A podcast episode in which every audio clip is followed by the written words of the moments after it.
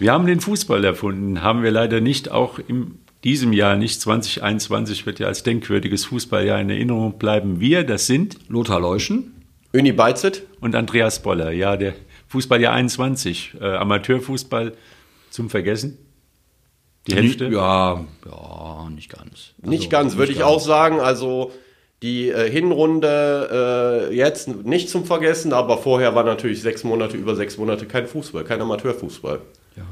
Also, also man muss, was man, was man so in, in den Amateurligen vielleicht sagen kann, ohne dass wir jetzt auf jeden Verein gucken können, die sind, die, die Vereine sind irgendwie in der Lage, mit diesem Thema umzugehen. Es gibt so Ausreißer nach unten, wo dann plötzlich keine Mannschaft mehr zusammenkommt, weil die Umstände so sind, wie sie sind. Aber ich glaube, dass die Amateurvereine in den Kreisligen, in den Bezirksligen, in den, äh, auch noch in, bis in die Oberligen hinein irgendwie mit dem Thema Corona umgegangen sind. Was ein bisschen vielleicht auch damit zu tun haben, haben könnte, dass die auf Zuschauer und Einnahmen und Werbemillionen nicht so sehr angewiesen sind wie der Profifußball, der sich damit viel, viel, viel schwerer tut anscheinend. Ja, ich denke mal, die Winterpause kommt ja wegen Omikron ja jetzt gerade mal zum richtigen Zeitpunkt, dass da mal Ruhe ist.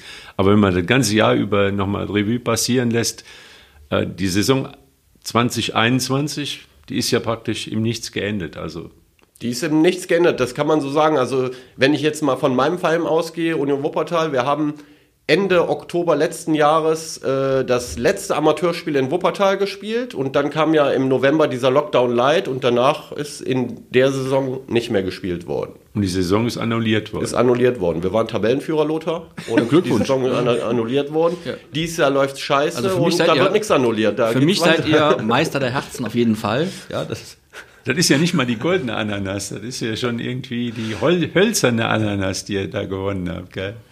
Äh, aber ich würde das jetzt nochmal aufgreifen, was Lothar gesagt hat. Ich glaube, der Amateurfußball ist ganz ordentlich damit umgegangen. Also ähm, ich glaube, wer viel, viel äh, härter getroffen worden ist, ist der Jugendfußball. Ja. Das ist sehr, sehr schade. Das Kriegt man die Jungs denn überhaupt noch mal hinterm Ofen hervor? Also ich habe so meine Bedenken, viele einfach ihre Fußballerkarriere abgeschlossen haben auch feinmotorisch. Auch ähm, äh, Amateurfußball haben einige aufgehört. Äh, Jugendfußball habe ich natürlich jetzt nicht so den hundertprozentigen äh, Einblick, aber äh, für, für, also wenn ich mir vorstelle, ich wäre äh, zu diesem Zeitpunkt 13, 14, für mich wäre das eine Katastrophe gewesen, äh, so ein Jahr gehabt zu haben. Im naja, umso Fußball. mehr muss ja, aber das, also wir, wir alle haben ja Fußball gespielt früher mal. Du machst es ja sogar noch ein bisschen da noch im Geschäft da drin.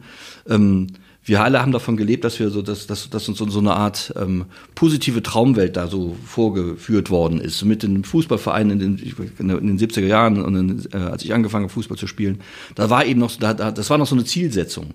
Und diese Zielsetzung fehlt so, die fehlte, fehlte vorher schon. Wir haben ja damals schon vor Corona festgestellt, dass der, dass der Jugendfußball, dass die Vereine mit, den, mit, mit ihren Jugendmannschaften immer größere Probleme bekommen haben. Deswegen sind ja viele Fußballvereine auch zu Recht den, den Mädchen dankbar, dass sie jetzt anfangen, Fußball zu spielen, weil dann die Vereine wieder aufgefüllt werden können und die das übrigens auch können, mal davon mal abgesehen. Ähm, das ist ein bisschen weg und es kommt jetzt, jetzt eigentlich noch, wenn man das mal schlecht steigern will, noch ein bisschen wecker durch diese ganze Corona-Geschichte, die ja das Fußballspielen an sich vollkommen überlagert hat. Wir reden ja gar nicht mehr, in Wahrheit ja gar nicht mehr über Fußball, wir reden ja nur, was für ein Fußball ist möglich, ja, also mit, mit Zuschauern, ohne Zuschauer, mit Spielern, ohne Spielern, sind die geimpft, sind die nicht geimpft. Das hat ja mit Fußball in, in dem Sinne nichts mehr zu tun ist jetzt den Umständen geschuldet, da kann jetzt keiner was dafür. Aber das, das schürt natürlich dieses Feuer, das da brennt gegen den Jugendfußball. So. Aber ich hoffe, dass bei den Kindern so der Fußballvirus noch bleibt. Also ich kann mich erinnern, ich bin am Westerwald groß geworden. Ich nehme an, die Witterungsverhältnisse werden so ähnlich sein wie in Kronenberg und Ronsdorf. Da war der Winter ja auch ganz schrecklich, weil wir ja entweder auf Schnee gespielt haben, das haben wir ganz gerne gemacht, oder ab und zu durften wir mal in die Halle. Da durften wir aber nicht mit Fußbällen spielen, sondern mussten mit Medizinbällen Fußball ja. spielen. Sieht man deinen Oberschenkel, sieht man deinen Oberschenkel noch an. Ja, genau. Conan der Barbar. Und äh, im Frühjahr hatten wir dann alle Schu Schusskraft wie Weltmeister, gell? Aber wie gesagt, mit so Medizinbällen Fußball spielen, da lässt dann auch die, die Feinmotorik schon mal. Es muss aber sagen, der Westerwald ist sehr schön. Wer noch nicht kennengelernt haben sollte, sollte mal hinfahren, ist sehr schön. Es gibt aber auch nichts außer Fußball für Jugendliche. Das stimmt. ja. Das war zum Glück so, weil wir dann wirklich viel gespielt haben. Und die Plätze waren ja damals auch völlig anderen Zustand. Also ein Hartplatz, der wurde dann platt getrampelt, der Schnee, oder wenn man Glück hatte, wenn man höher gespielt hat, wurde nochmal gewalzt oder sowas. Und ich meine, wir kennen ja alle vielleicht noch von, von YouTube oder von früher von der Bundesliga halt, dass Spiele bei Schnee stattgefunden, da wurde ja. der rote Ball ausgepackt. Ja. Und, und dann hatten wir, und, und dann hatten wir Fußballschuhe mit Leder Lederstollen. Lederstollen, ja. Genau, damit Ja, und es gab- besser in den Schnee eingraben konnten. Genau, es gab zwei Versionen. Also vor der äh, Schuhkontrolle wurden die äh, einen Schuhe gezeigt und dann, als die Schuhkontrolle vorbei war, dann waren die Schuhe, wo man vorne die, die Lederkappen äh, abgeknapst Ja, ja, ja, hat mit der Zange. genau. Dann kamen dann Das vier kleine Waffen. Nägelchen Genau, genau, raus. genau. Ja, ne? Das war nicht also schön. wie gesagt, das war ungesund für den Gegenspieler, aber also Standfestigkeit. Ja, man war gehabt, ganz, genau, Spikes quasi. Ja, und jetzt wird durchgespielt. Also Hallenfußball ist ja, war auch mal eine Riesenmode. Gell? Ist, ist mehr oder weniger jetzt auf Bundesliga-Ebene ist es, ist es weg. Komplett weg, Profifußball, ja. Das, ich, da müssen wir uns auch so 20 Jahre zurückerinnern. Das war ein Riesending. Das wurde stundenlang im Fernsehen übertragen Ja, das und wurde ich, ernst ja. genommen, die Geschichte. Ja, aber es, ja, aber es ist ja mittlerweile das ist auch, auch, auch das ist ja Zirkus geworden. Aber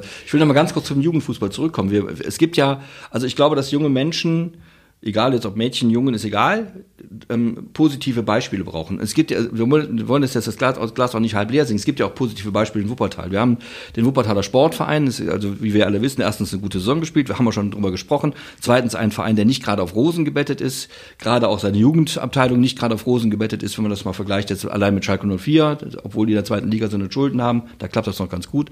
Und der WSV schafft es, drei Jugendmannschaften in den obersten Spielklassen zu installieren und mit, auch durchweg mit, mit großem Erfolg. Das sind ja gute Beispiele dafür, wie es funktionieren kann. Aber, jetzt kommt das große Problem, das ich sehe im, im Jugendfußball.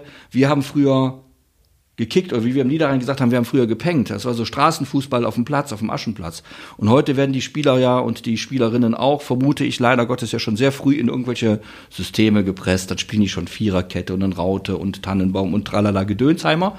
Und dieses freie Spiel, das, diese Lust am Fußball, was die, was die Brasilianer den, das schöne Spiel nennen, das ist bei uns, wird dann so schon so früh wegtrainiert. Und dann, glaube ich, kann es echt sein, dass man so in der B-Jugend, wenn dann auch äh, das andere Geschlecht mal lockt, dann eher dann sagt, dann Training ist doof. Das ist mir zu blöd. Also äh, was den Jugendfußball angeht, muss man unterscheiden zwischen Elite-Spielern in Anführungsstrichen und natürlich die große Breite. Und ich glaube, wer am meisten drunter gelitten hat, ist halt diese große Breite an Kindern, ich auch. die auch durch diese Corona-Geschichte äh, schon ziemlich ins Hintertreffen gekommen ist. Also die Elite-Spieler äh, U19, U17, die haben ja sowieso, Ja. so viel ich weiß, durchtrainiert, die durften NLZs und so weiter, die werden weiter gefördert, haben aber natürlich auch nicht mehr so viele Spiele gehabt, um sich zu messen wie, äh, wie die anderen Jugendmannschaften. Und ähm, es geht ja auch nicht darum, dass jeder Jugendspieler, der 13, 14 ist, irgendwann mal Profi wird. Es geht einfach um das Spiel an sich, Fußball Genau, spielen. genau. Und da ist natürlich vieles äh, auf der Strecke geblieben. Und die Nachwirkungen wird man, glaube ich, erst äh, dann auch eventuell im Laufe des nächsten oder übernächsten Jahres sehen, dass viele Kinder dann auch vielleicht mit Fußball aufgehört haben. Es gibt ja auch viele andere Alternativen heutzutage. Echt? Äh, ja, gibt es. Für uns gab es das damals weniger, was auch wunderbar war, das, weil man hat immer nur Fußball gespielt. Aber heutzutage gibt es halt viele andere Dinge, die äh, Kinder auch äh, interessieren. Und die paar, die da noch gespielt haben, die sind jetzt vielleicht auch äh, vom Fußball komplett weg. Also kann ich mir ganz, ganz gut vorstellen, dass das so kommt. Aber wie kommen jetzt hier Amateurfußballer über den Winter? Also bei euch geht es erst wieder im März los? Genau, wir haben am Februar? 6.3. unser erstes das, ist ja, Meisterschaftsspiel wieder. das sind ja Jahre. Ja, das, ist, das dauert halt. Ne? Wir haben halt die, diese Elferliga in der Kreisliga A, äh, ist aber jetzt halt in der Kreisliga A.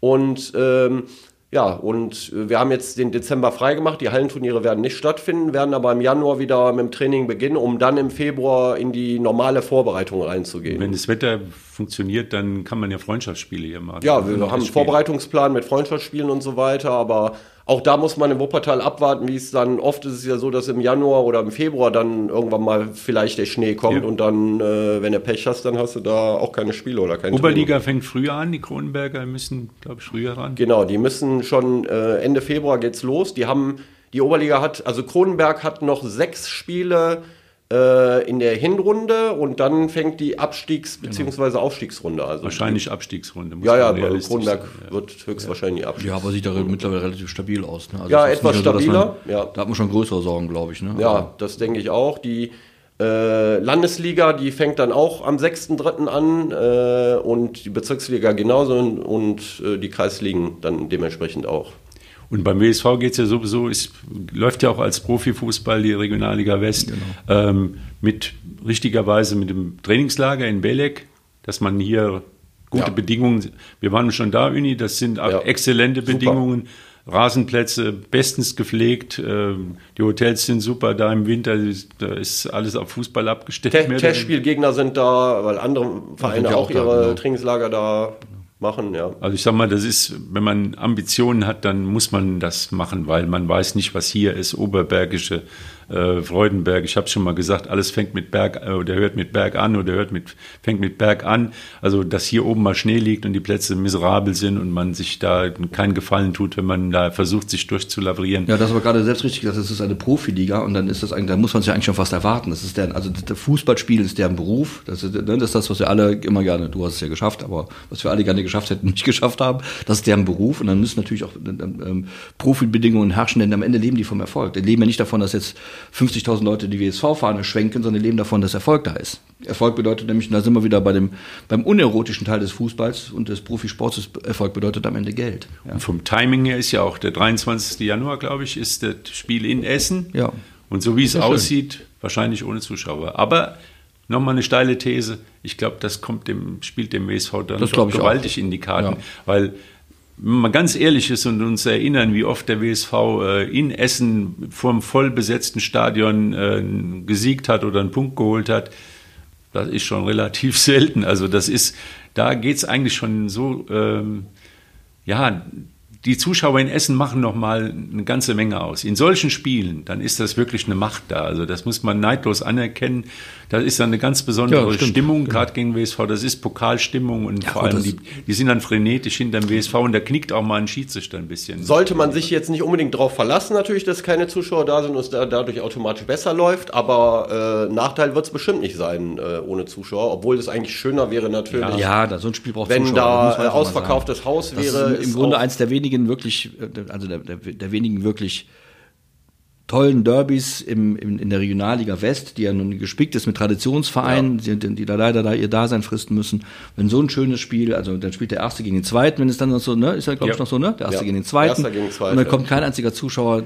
Das ist schon, ist schon schade, aber es ist halt wie es ist. Und da müssen jetzt alle mit umgehen und das, äh, wie gesagt, wir haben es ja gerade gesagt, das hat der Amateurfußball, wie ich beobachten konnte, soweit es ging, gut gelöst. Der Profifußball nicht ganz so gut gelöst und tut es immer noch nicht, meiner Ansicht nach, wenn wir jetzt, wenn wir jetzt hören, dass in Schleswig-Holstein und in Berlin doch wieder Zuschauer zugelassen sind, in anderen Stadien, in anderen Bundesländern aber nicht. Da fragt man sich wirklich mal, ob die alle zu heiß gebadet worden sind da oder wie. Ja, kein Vergleich zu England. Also gestern, ja, war, aber ich, äh, vorgestern Manchester City gegen Leicester 50.000. Ja. ja. gestern am Sonntag haben die gespielt. Ja. ja. Äh, 6, 6, zu 3. 6 zu 3, da sind Tore gefallen ohne Ende, aber Zuschauer waren äh, en masse da. Ja, sie lagen sich die Hälfte, da, genau. die Hälfte der Spiele ist abgesagt worden aufgrund Omikron und die andere Hälfte wurde halt gespielt. Und aber Schizophren ja, Schizophrene aber, sieht man ja auch, der Tuchel, der ist, meckert dann und sagt, ja, ich muss Spiele einwechseln, die, die gerade äh, zehn Tage Omikron oder, oder ja, Corona ist, oder ist, Delta hinter sich ja, haben. Das ist, das ist die, das ist dann, und das muss man so deutlich sagen, dass am Ende das, das ist die, die Endstation der Perversion dieses Spiels. Es geht am Ende nur darum,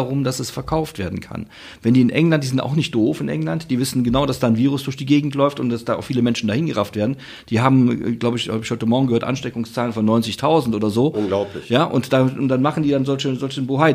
Man muss ja nicht vielleicht mit Null, du hast ja schon mal gesagt, es geht ja auch, wenn man dann vielleicht statt 50.000 5.000 reinlässt oder so, aber 50 doch Hütte voll, die Menschen liegen sich weinend in den Armen und freuen sich und, und wundern sich, dass, dass die Inzidenzwerte hoch sind. Das ist doch wirklich nur, damit, der, damit der Rubel rollt. Und das ja, ist und nicht gut. Man muss ja? da wissen, dass, diese Spiele an Boxing Day, die haben Kultcharakter. Also Tradition. Also Boxing Day. Ja, aber, aber, ja, aber an dem Tag stellt, an, anscheinend ist da auch der, das Virus angeboxt und, und, und steckt Leute einfach an. Da, haben die, da haben die gar keine. Ne, das Virus keine, hat den Boxing Day jetzt auch. Äh, genau.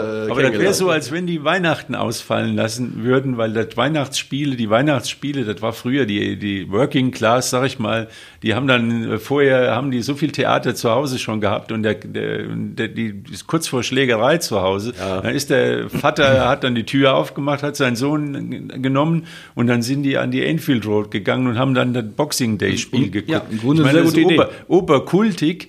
Und äh, ich sehe da immer George Best dann äh, über die über durch einen Matsch äh, dribbeln, was ja unvorstellbar ist, wie die Plätze damals auch aussahen. War ja, ja, mit seiner Mähne, George Best. Ja, ne? Also vollkommen egal. Ja. Die Plätze in katastrophalen Zustand und dann die ganze, ganze Bande dann Weihnachten und gucken sich so ein Spiel an. Aber ich sag mal, heute, das ist ja, sind diese Luxusstadien und, und äh, das, das wird durchgezogen, weil, der, weil im Fernsehen werden, sind diese ja. Live-Übertragungen. Ja, die auch die Plätze natürlich, weil du das vorhin angesprochen hattest. Ich meine, Franz Beckenbauer hätte mal vor irgendwie 10, 15 Jahren äh, gesagt, auf die Frage, ob er lieber in der heutigen Zeit Fußball spielen würde, sagte er, nee, damals die Zeit war super. Das Einzige, worum ich die Spieler beneide, sind die Rasenplätze heutzutage, weil wenn man wirklich die alten Ausschnitte mal sieht, aus was, ja. was für Plätze ja. auch Bundesligaspiele ja. stattgefunden äh, haben, also das ist unglaublich. Da, da würden, würden heutzutage die Jugendlichen gar nicht mehr draufgehen. Genau, also. Aber kein interessiert. Aber da muss man den WSV manchmal, also nicht manchmal, oft bewundern. Also der, die machen, was sie können im Stadion, aber wir kennen das. Wir haben keine äh, Rasenheizung schon mal gar nicht und die Drainage funktioniert auch nicht so doll.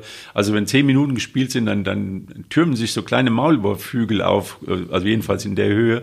Und trotzdem haben die eine Ballkontrolle auf diesen Plätzen. Das ist wirklich, das zeichnet ja, die Mannschaft. Deswegen, das, das, das trainiert ja auch, ne? wenn der weiß, dass der, dass, dass der Ball nicht über nicht übers Parkett läuft, sondern über, ja. über Maulwurfshügel. Und das ist beim WSV nur halt, so schön das Stadion noch ist, aber das ist ein echtes Problem. Der haben Rasen wir, ist ein Problem. Haben wir selbst ja auch gesehen, dass wenn das Spiel eine Viertelstunde alt ist, dann merkt man schon die ersten Verschleißerscheinungen.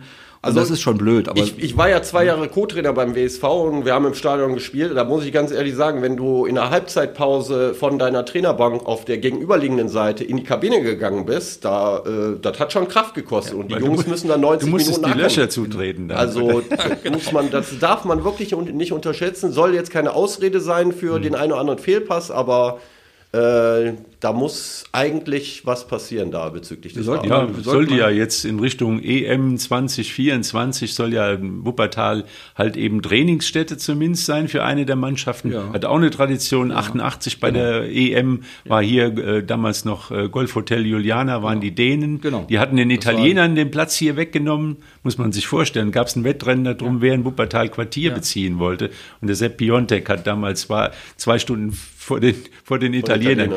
Doch, da ich, bin ich ja. damals hochgefahren und der saß in der Hotellobby Lobby und Piontek hat uns ein Interview gegeben. Da kam dann plötzlich die italienische Delegation um die Ecke und sagte dann, na, Pech. Ja, so nee, es war halt eine ideale Lage. Gell? Dortmund, Düsseldorf äh, war alles, die Spielorte, Gelsenkirchen, glaube ich, damals waren schnell zu erreichen und, und Wuppertal war mal ein bisschen weg vom Schuss. Also war nicht ganz so im, also kurzer Exkurs.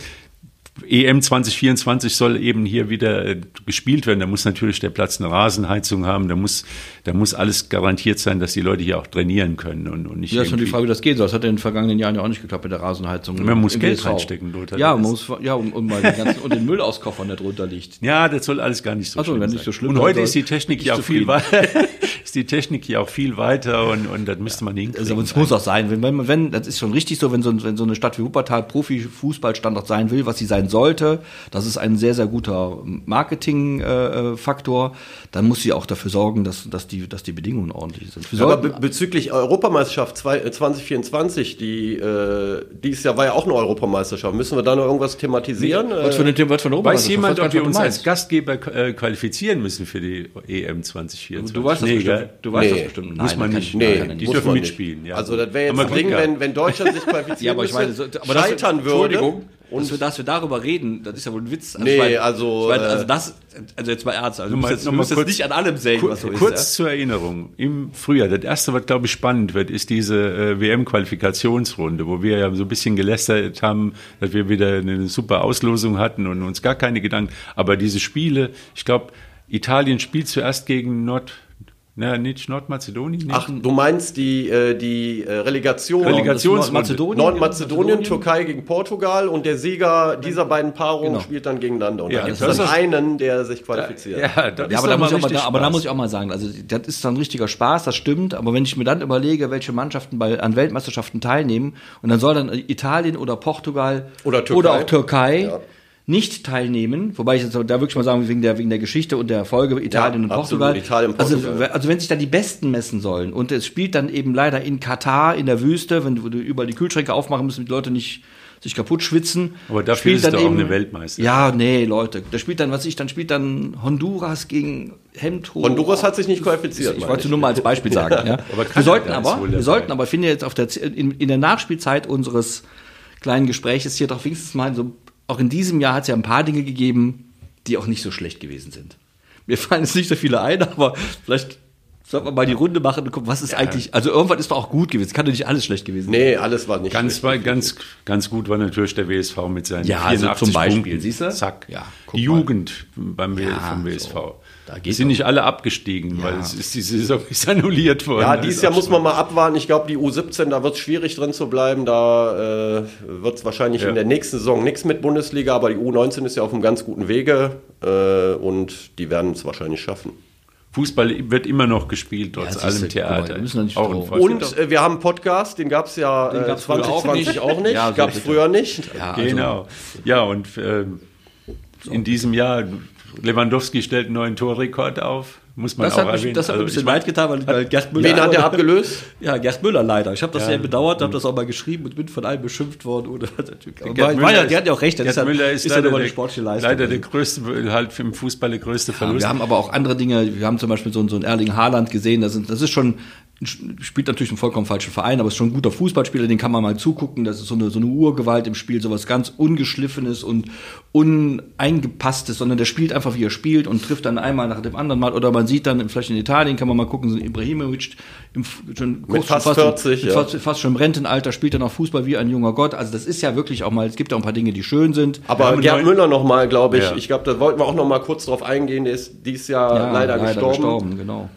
Also in seiner Art und auf, ich sag mal, auf den Plätzen, die wir so heute haben und mit den Systemen absolut unbezahlbar. Ja, das glaube, ist ein super Fußballer gewesen. Der hätte heute noch, noch mehr, weil er, der hätte jede Abwehr geknackt. Also ähm, Lewandowski hat ja, profitiert ja auch von den, dass er auch irgendwann mal kapiert hat, dass er Mannschaftsspieler ist und dass er ein Zusammenspiel. Und, äh, aber Gerd Müller hat ja Tore gemacht, die man gar nicht macht. Das ist ja, Ja, das machen ist kann. Ich habe Gerd Müller Tore nur in Ausschnitten später gesehen äh, macht- und der- ich der- der- muss der ganz ehrlich sagen, Phänomen. Also wie der die Tore gemacht hat, das ist ein Der, Phänomen. der konnte wirklich, der, der, der konnte die, die, die Regeln der Physik außer Kraft setzen. Der hat Tore geschossen, die konnte man, also in Winkeln und in Verdrehungen des Körpers, die konnte man gar nicht schießen. hat die vor geschafft. allem- ich glaube, Andreas, das, äh, das Siegtor 74 war beste Beispiel Gerd ja, Müller genau, so ein oder? Tor, das man Also, gar nicht machen konnte. Ja, Ball springt ein bisschen weg, aber er hat die, Ja, genau. Körperbeherrschung dann praktisch gegen den Lauf. Aber das sollte jetzt auch nicht die. Das darf auch, der Lewandowski ist halt ein ganz anderer Ja, Spieler, erheblich, ja. erheblich, äh, also ich würde mal sagen, vielleicht technisch stärker, äh, geschmeidiger vielleicht. Und das ist schon ein sehr, sehr guter Fußballspieler, Ja.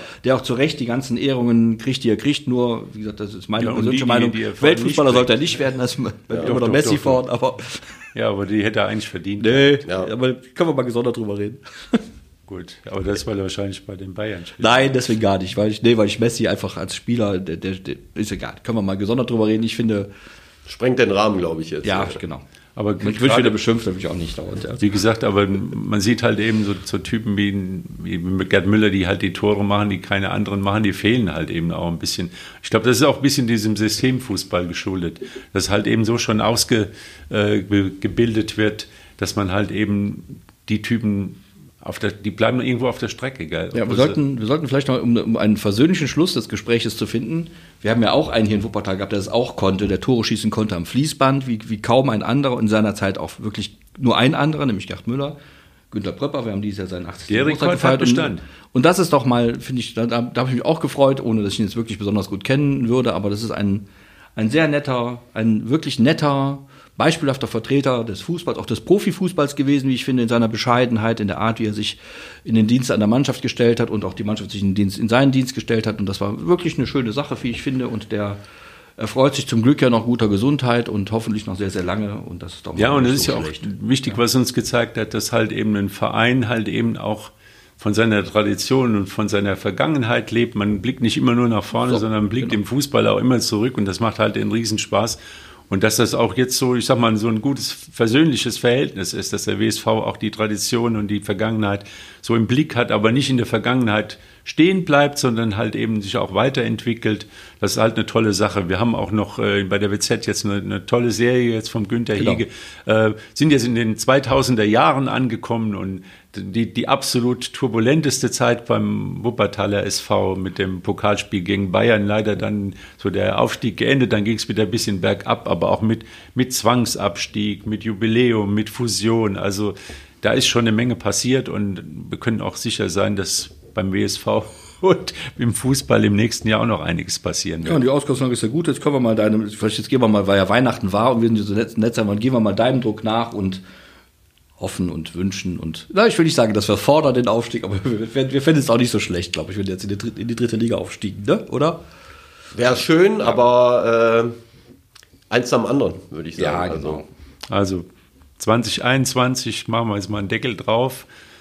Hauptsache, es ist Fußball gespielt worden, gar nicht so knapp und äh, nicht alles war gut, natürlich nee. in diesem Jahr, aber auch nicht alles war schlecht. Genau. Und wir sehen also optimistisch ins nächste Jahr. Wir fangen schon mal an, Fanschals zu stricken für die WM im Dezember. Ne? Genau. Ja, wir wollen ja die Kapuzenpullis verkaufen ja, genau. oder die für die äh, äh, Fans, die dann draußen gucken wollen. Genau. Heizdecke mit Glühwein. Bundesadler. Genau. Ja. Und wir machen den Deckel drauf auf 2021, aber wir hören uns wieder nächste Woche. So machen wir das. Auf Im neuen Fall. Jahr dann. Im neuen Jahr 2022. Genau. Bis dann. Ciao. Tschö. Tschüss.